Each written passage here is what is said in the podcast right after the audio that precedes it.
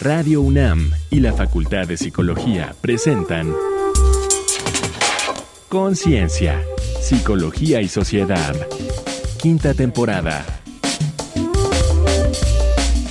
Salud mental en jóvenes universitarios. Bienvenidas, bienvenidos. Estamos en una nueva emisión de Conciencia, Psicología y Sociedad. Presento a la doctora Tania Rocha, quien se encontrará en esta ocasión en la conducción de este espacio. Querida Tania, ¿cómo te encuentras? Buenos días, buenas tardes, buenas noches. Hola, Bere. Buenas, lo que sea, ¿verdad? Muy bien, aquí andamos muy contentas con esta emisión, con un programa muy interesante en el que estaremos pues hablando de, de temas que yo creo que son muy relevantes en este momento de pandemia y pospandemia, como lo queramos ver, alrededor de las juventudes y los retos que se enfrentan. Por supuesto, salud mental en jóvenes universitarios y universitarias es nuestro tema de esta ocasión, así es que empezamos nuestra emisión.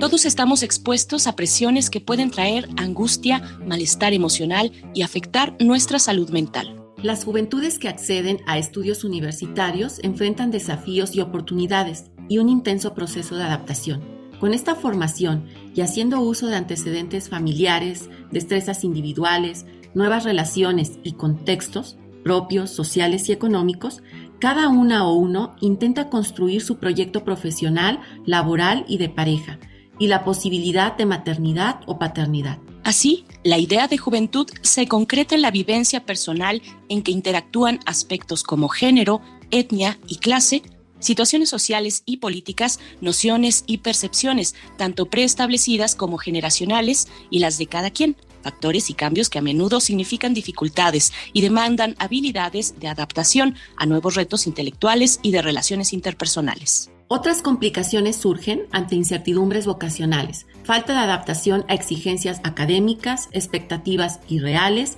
pobre soporte institucional, habilidades de estudio deficientes, falta de compromiso, presiones económicas, necesidad de trabajar o largos trayectos. Desde luego, hay grupos más vulnerables, estudiantes con problemas previos de salud mental, de entornos desfavorables, de pueblos indígenas, del extranjero, inmigrantes, de la comunidad LGBT y más, y personas con discapacidad. Todo ello a menudo genera un exceso de angustia a las y los jóvenes, perturbaciones con efectos emocionales y físicos, afectando sus actividades, relaciones interpersonales y capacidades cognitivas. Y en los últimos dos años, esto se ha visto agravado por la pandemia de COVID-19. La universidad y la psicología en particular deben duplicar esfuerzos para elevar la conciencia de la comunidad estudiantil y académica en materia de salud mental, del autocuidado, la prevención y la atención oportunas. Objetivo esencial, por sí misma, la salud mental derivará en más y mejores estudiantes que logren títulos universitarios.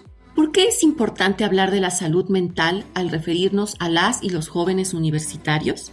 ¿A qué dificultades y riesgos se enfrentan en su transitar universitario? Para responder estas y otras cuestiones nos acompaña Janet Esmeralda Sosa Torralba, maestra en psicología con especialidad en psicoterapia para adolescentes y doctora en psicología en el campo de psicología y salud por la UNAM. Es profesora de licenciatura y posgrado y supervisora clínica de la maestría con residencia en psicoterapia para adolescentes de la UNAM. Asimismo, es psicoterapeuta de espora psicológica en la unidad de posgrado de la UNAM.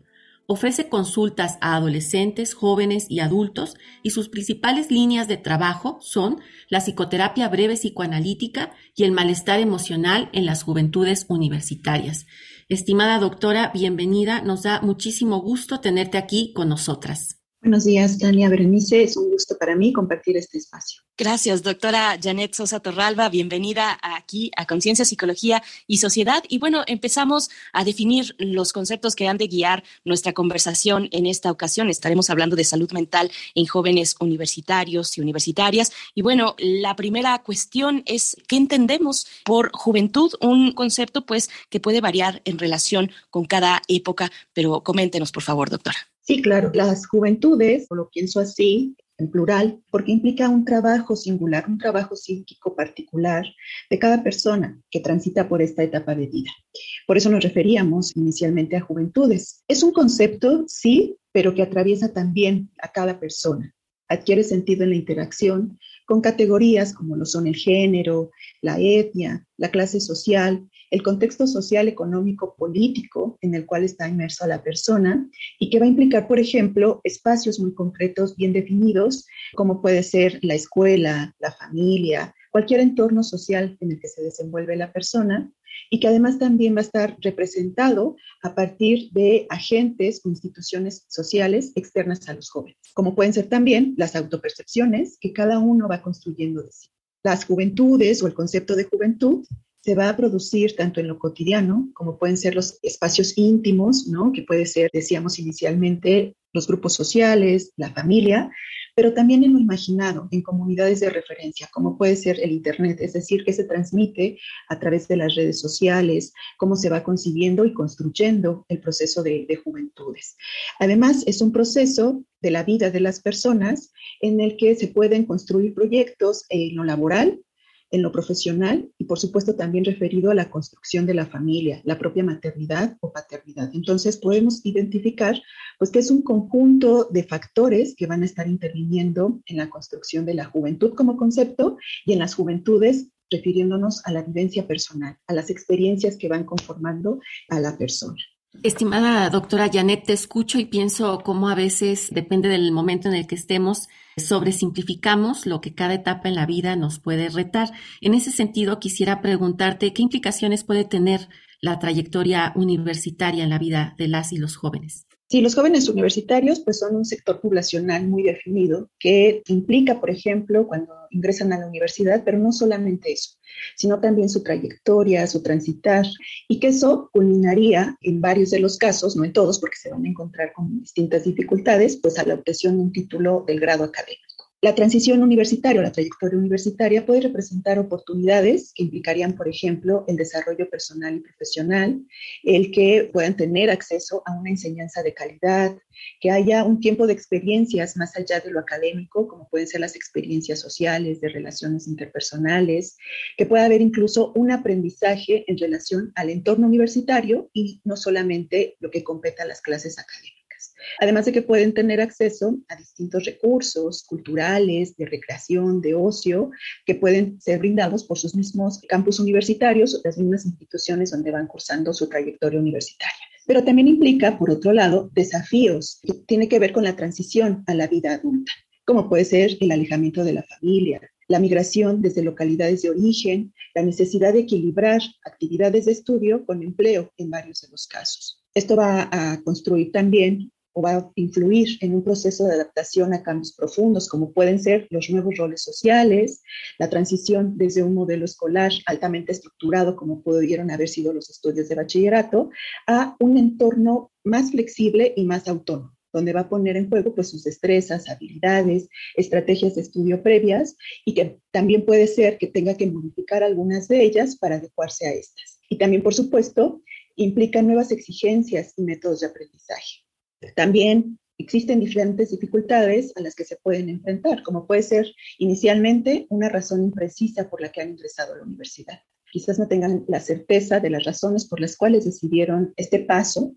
También dificultades que puede tener la institución con respecto a las necesidades y demandas que pueden tener, e incluso la inconsistencia o desajuste entre las expectativas que tienen para cursar los estudios universitarios, las expectativas familiares y las oportunidades reales a las cuales tienen acceso. Entonces, podemos notar que hay oportunidades, desafíos, dificultades que va a implicar un proceso de adaptación importante durante este momento de vida.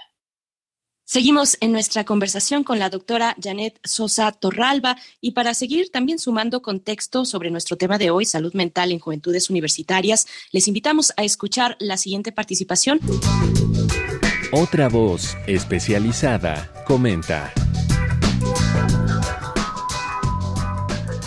Esta semana, en Conciencia, Psicología y Sociedad, entrevistamos a Idalia Delgado Villegas, de la Maestría en Psicología con residencia en Psicoterapia para Adolescentes. Hicimos las siguientes preguntas. ¿Cuál ha sido el impacto de la actividad académica virtual en la salud mental de las y los universitarios? El impacto de la actividad académica virtual en la salud mental de los universitarios ha sido muy importante principalmente porque se ha manifestado en problemáticas emocionales que se han generado o que se han agudizado a partir de esto. Entre ellas se encuentran el estrés, la frustración, irritabilidad, soledad, sobreexigencia, ansiedad, poca concentración, síntomas de depresión todo esto anterior también puede estar afectando sus hábitos alimenticios y de sueño y algunas manifestaciones físicas también. En otros casos también los ha llevado a una deserción académica. Entre estas manifestaciones y otras más que pudieran estar pasando, las y los universitarios nos está hablando de esta adaptación abrupta de lo académico, principalmente a partir de los recursos personales y emocionales que cada uno tiene para hacer frente a esta demanda. ¿Qué pueden hacer las y los jóvenes universitarios para atender su salud mental de manera oportuna? Principalmente es necesario que consideren que sentirse mal está bien. Pues será en este punto donde puedan identificar cómo es que también se están sintiendo, si les está generando un malestar, si ese malestar o malestares se está manifestando en alguna otra área de la vida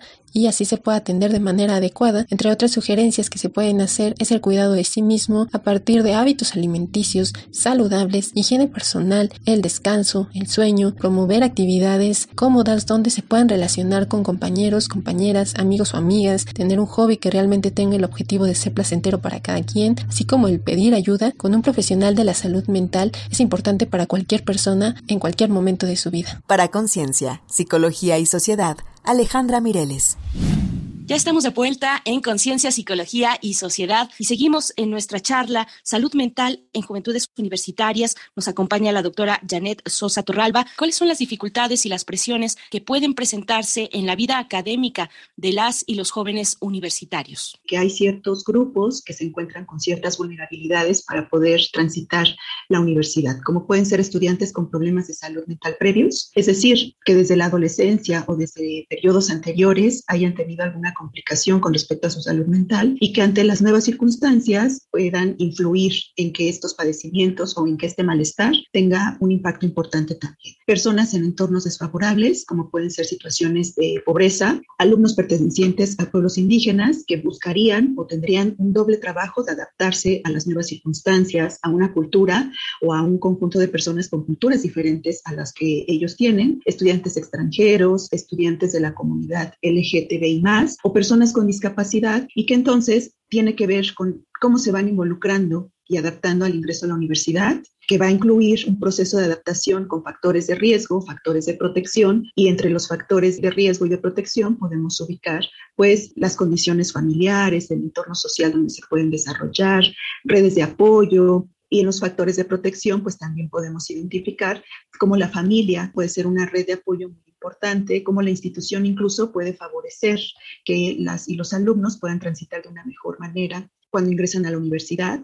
Otra de las dificultades importantes que pueden tener es la sobrecarga académica, porque estamos muy acostumbrados a estar en sociedades de rendimiento, ¿no? donde lo que se pide es una alta productividad. Entonces, eso también puede ser un factor importante. ¿Cuáles son los efectos que se pueden detectar de esta pandemia en la salud mental de las y los jóvenes? Sí, quisiera compartirles las experiencias que he tenido con algunos de las y los alumnos con quienes interactúo en las clases que doy.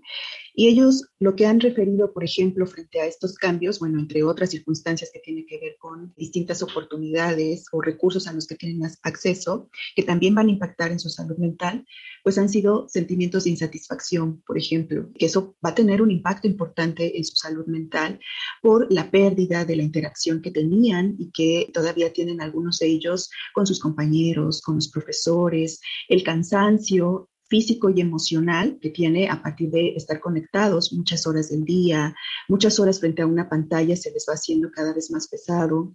También lo que implica la sobrecarga de trabajos e información que eso ellos piensan, ¿no? Lo, lo, manifiestan así, que va a generar una dificultad en su desempeño académico y en el proceso de aprendizaje y que por supuesto también va a tener un impacto, afectaciones en su salud mental han tenido que recurrir a procesos propios de autorregulación, de disciplina, que han consistido en la búsqueda de alternativas, de ser autodidactas y responsables. Se han mostrado apáticos y ellos también se sienten apáticos porque notan que hay una pérdida de solidaridad y empatía ante las situaciones, piensan que no se está considerando la vida personal de alumnos y profesores y se sienten con una mayor exigencia por los profesores, por las instituciones también en las que pueden estar estudiando y eso les va generando cada vez un mayor estrés que se aúna a todo este proceso de adaptación previo que ya habíamos mencionado y que de alguna forma va a tener impacto en comportamientos, ¿no? como puede ser el insomnio o por el contrario puede ser la necesidad de estar durmiendo mayor tiempo por lo cansados que se sienten. Quizás incluso la cantidad de actividades que tienen que estar realizando afecte sus hábitos alimenticios, pueden presentar síntomas de ansiedad, de depresión, por todo esto que va implicando, ¿no? Entonces, eh, la presencia del COVID, de las afectaciones del COVID, pueden aunarse a problemáticas previas o pueden desencadenar otras que todavía no sabemos el impacto, las consecuencias posteriores que puede llegar a tener. Pero sí es muy importante estar muy atentos a cómo se están sintiendo, ¿no? Y como jóvenes, cómo se están sintiendo para poder tomar las alternativas adecuadas frente a lo que va sucediendo. Estamos en compañía de la doctora Janet Sosa, profesora de licenciatura y posgrado y supervisora de la clínica de la maestría con residencia en psicoterapia para adolescentes de la UNAM. Vamos a hacer una breve pausa, escuchar algunos datos complementarios acerca de nuestro tema de hoy, salud mental en juventudes universitarias. Esto que suena a continuación se llama A pie de página. A pie de página. La Organización Panamericana de la Salud ha informado que en el último año aproximadamente 20% de los adolescentes y jóvenes de entre 10 y 24 años han padecido un problema de salud mental como depresión o ansiedad. Datos de Osornio Castillo y otros indican que la depresión se presenta como la patología mental más común entre jóvenes de 15 a 19 años. A esta se suma el suicidio, la tercera causa más frecuente de muerte en jóvenes de entre 15 y 24 años.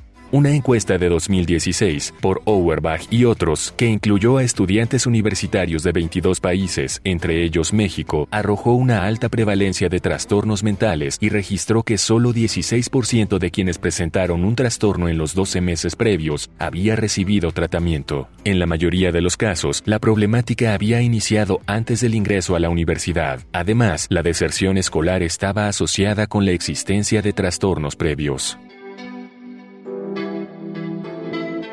Seguimos en Conciencia, Psicología y Sociedad hablando de la salud mental en juventudes universitarias, cuáles son los retos y los desafíos en la atención de la salud mental de las y los jóvenes universitarios. Es muy importante recalcar que siguen existiendo numerosas barreras. Por ejemplo, el estigma que está asociado al malestar emocional.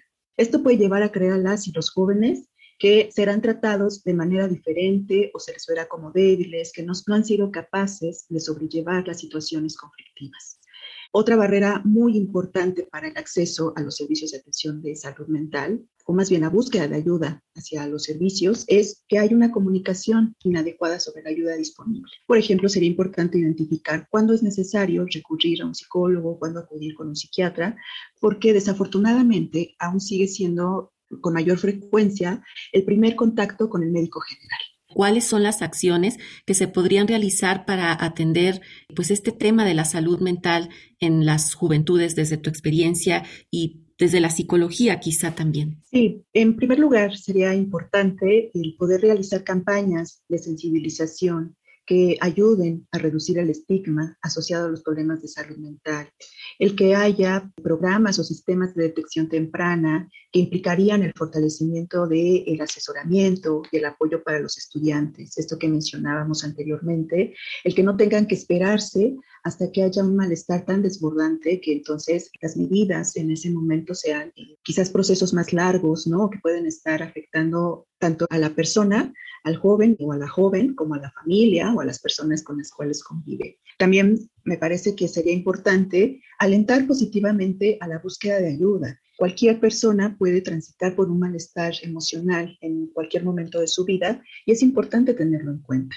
Me parece también importante el que haya actividades de promoción y de prevención en salud mental que vayan más allá del diagnóstico. Es decir, que sean actividades deportivas, espacios de socialización, que haya integración de los temas de salud y bienestar en los programas académicos, me parece un tema sumamente importante, ¿no? Que tenemos que seguir trabajando en este y fortaleciéndolo. También podemos considerar el ayudar a las y los alumnos cuando por alguna situación que han pasado, que se sienten afectados, tienden a pausar los estudios, pues que sea también acompañado, que tanto su transición de pausa como para el retomar pueda ser acompañado por la institución, que se le brinden oportunidades, herramientas que no lo hagan tan difícil y que entonces puedan regresar a retomar pues su transitar universitario si es que ha sido necesario ponerlo en pausa. Y quizás desde otros ámbitos más pedagógico, el poder desarrollar estrategias para hacer su transitar universitario entre la preparatoria y la universidad, pues más ligero, que los primeros años de universidad no sean tan angustiantes, este proceso de adaptación pueda transitarse de una mejor manera Quizás también dar a conocer la oferta académica que hay en las instituciones, informar sobre los servicios, no solamente que tengan que ver con lo académico, decíamos, pues que también estén relacionados con actividades recreativas, culturales, que haya conocimiento a partir de la información que se les brinda sobre las actividades extraacadémicas y las relaciones con otras instituciones. Me parece que estas podrían ser algunas de las estrategias, de las acciones que se pueden implementar o fortalecer en los mismos campos universitarios. Muchas gracias, doctora Janet. Sin duda, creo que lo que estás diciendo es muy importante porque reitera el que todos, todas nos necesitamos en estos procesos, sobre todo a raíz de la pandemia, como ya decía Bere, pues han sido escenarios muy confrontadores y quizá hoy más que nunca necesitamos y podemos poner atención a todos estos procesos para hacer un tránsito mucho más llevadero durante esta etapa de la vida. Muchas gracias por compartir con nosotras si nos puedes compartir alguna recomendación de espacios de orientación o de atención para el público, en este caso, pues de la comunidad de jóvenes universitarios y universitarias. ¿Qué nos puedes compartir al respecto? Claro, me parece como básico el poder tener en cuenta todos los centros de atención psicológica que nos brinda la Facultad de Psicología, donde están abiertos para la comunidad en general, donde se brinda desde distintos enfoques teóricos, desde distintas alternativas, el poder atender a la salud mental desde acciones preventivas hasta acciones que ya tienen que ver directamente con las intervenciones. Y por supuesto que si son alumnos y alumnas de la comunidad universitaria, ubicarse en su sede existe programas por psicológica donde también pueden tener acceso a la atención que se brinda como parte del programa. No tenemos más que agradecer esta participación, doctora Janet Sosa Torralba, por estar aquí y por acercarnos a este tema pues de tanta relevancia, sobre todo en estos momentos. Muchísimas gracias. Muchas gracias, ha sido un gusto compartir este espacio y pues no tengo nada más que agradecerles. Hasta pronto. Bien, pues la doctora Janet Sosa Torralba es profesora de licenciatura y posgrado, supervisora clínica de la maestría con residencia en psicoterapia para adolescentes de la UNAM. También es psicoterapeuta de espora psicológica en la unidad de posgrado de la UNAM. Y bueno, nosotros continuamos, nosotras continuamos en este espacio para escuchar algunas recomendaciones acerca de nuestro tema de hoy, nuestras recomendaciones desde Reconecta en la cultura. Vamos a escuchar y volvemos al cierre de este espacio. Reconecta en la cultura. La novela La soberbia juventud de Pablo Simonetti se adentra a la psicología de un adolescente. ¿Cuáles son sus carencias, sus afectos, esta historia invita a reflexionar sobre lo duros que podemos ser con nosotras y nosotros mismos sin tomar en cuenta la edad ni las circunstancias. Felipe Selden, el joven y carismático protagonista de esta historia, comprenderá que ello no basta para alcanzar la libertad y la felicidad. La hallas en Editorial Alfaguara. Prepara palomitas y acomódate en tu sillón preferido. Conoce la historia de Luce, un joven afrodescendiente de Eritrea nació sumida en un conflicto bélico. Para rescatarlo y ofrecerle una vida tranquila, con servicios de salud, casa y educación, una pareja estadounidense lo adoptó. Aunque para Luce no fue fácil adaptarse a esta nueva cultura y valores, o a los hábitos de su familia, al parecer logró sobreponerse y convertirse en un gran estudiante, un ejemplo a seguir. Pero algo no está del todo bien. Adéntrate en Luce, un film del director Julius Ona. North Quay es una escuela para jóvenes conflictivos que fueron maltratados en casa. Llega Mark Thacker, maestro interpretado por Sidney Poitier, para lidiar con la violencia, arrogancia y bromas de sus alumnos que desean echarlo y quedarse nuevamente sin profesor. Pero él no se da por vencido y consigue ganarse el afecto de estas chicas y chicos. Es Al Maestro con Cariño, una emotiva película de 1967 dirigida por el guionista y novelista James Clavel. Estas fueron las recomendaciones de la semana. Te dejamos con el tema Corazón de Estudiante de Milton Nascimento y Wagner Tiso, en la voz de Mercedes Sosa y el propio Milton Nascimento.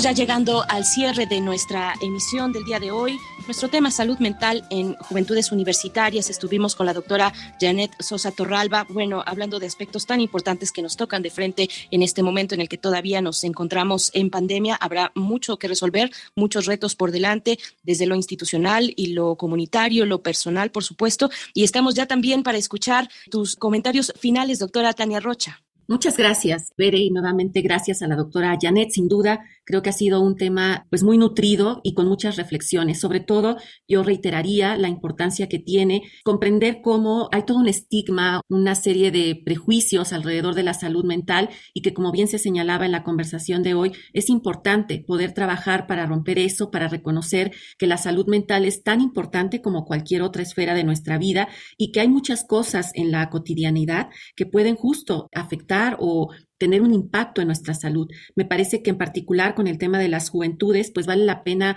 rescatar el peso que tienen todas estas expectativas sobre las y los jóvenes, lo que deberían saber, hacer y cómo vivir, pues nos olvidamos de que, como bien se señalaba también, sigue habiendo y es un proceso de crecimiento, de desarrollo, en donde habitan muchas dudas y en donde, por supuesto, muchas cosas no son como quizá otras generaciones lo vivieron. Creo que cerraría reiterando la importancia de que podamos generar, sobre todo en los espacios universitarios, un lugar seguro para hablar precisamente de nuestros malestares emocionales, sobre todo con los y las jóvenes, y a propósito de la pandemia, pues dar espacio para poder también hablar de lo que ha ocurrido y de cómo nos ha impactado, porque sin duda eso sigue siendo necesario hoy en día. Me viene a la mente una frase muy común que he escuchado sobre la salud mental es política y creo que sí, hay que hacer muchas cosas desde muchos espacios y me da gusto que podamos en este espacio poder hacer eso hablar de la salud mental. Gracias y hasta pronto, doctora Tania Rocha. Gracias igualmente a la Facultad de Psicología que hace posible este espacio conjuntamente con la producción de Radio UNAM. Estamos ya por despedirnos. Les invitamos una vez más a acercarse a nuestro sitio de podcast y revisar pues los contenidos diversos de Conciencia, Psicología y Sociedad, radiopodcast.unam.mx. Yo soy Berenice Camacho y agradezco el favor de su escucha. Les invitamos a permanecer aquí en Radio Universidad. Hasta pronto. Conciencia, Psicología y Sociedad. Una producción de Radio UNAM y la Facultad de Psicología de la UNAM.